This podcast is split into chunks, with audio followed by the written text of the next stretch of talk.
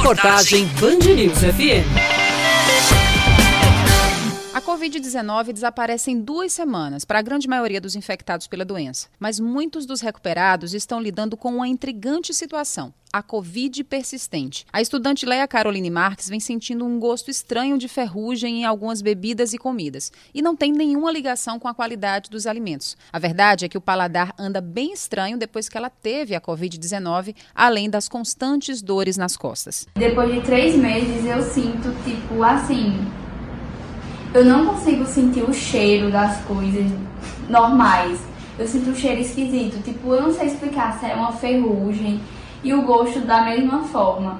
Aí tá sendo bem complicado de comer as comidas normais que eu comia antes, de beber as coisas normais que eu bebia antes. A mãe dela, a funcionária pública Jerusa Maria, teve a Covid no mesmo período. Foi assintomática. Descobriu a doença ao fazer o exame, já que a filha que mora com ela havia testado positivo. Mais de dois meses depois, ela e a filha vêm lidando com as sequelas do coronavírus. Ela, inclusive, ficou três semanas sem se alimentar a comida contém sal, ela sentia um cheiro diferente de enxofre, com ervas, ferrugem. E o meu caso é diferente do sintoma dela. Eu já sinto como se a minha boca tivesse muito quente, o café é, a, é, além do normal, o calor do café. Enfim, todas as comidas ou é quente ou tem pimenta. Então, totalmente diferente do sintoma dela. Os sintomas da doença variam muito de pessoa para pessoa, assim como as sequelas. Embora a comunidade científica ainda esteja estudando o vírus, ainda há muito a ser respondido, como, por exemplo, as consequências a curto, médio e longo prazo na vida de quem teve a doença. O infectologista Rodolfo Dantas explica que as sequelas mais comuns relatadas são as alterações de paladar paladar e olfato e problemas respiratórios. A que mais frequentemente procura o consultório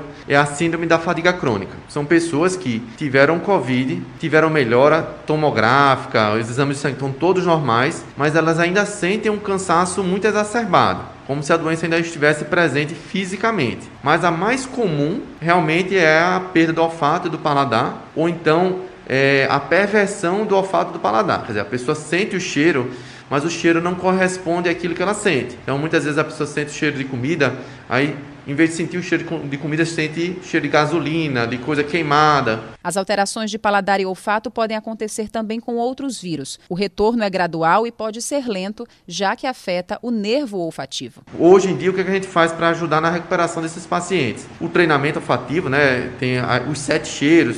Pessoas pegam sete produtos: café, cerveja, perfume de flores é, álcool, cheiros e vai treinando o olfato e o olfato vai se recuperando, até tomar vitaminas que ajudem a recuperar o nervo, como vitamina do complexo B e algumas outras vitaminas. A orientação em caso de persistência de qualquer um dos sintomas é procurar um especialista. E embora a ciência ainda não tenha respostas para muitas questões do pós-Covid, é preciso monitorar e seguir cumprindo as orientações dos órgãos de saúde.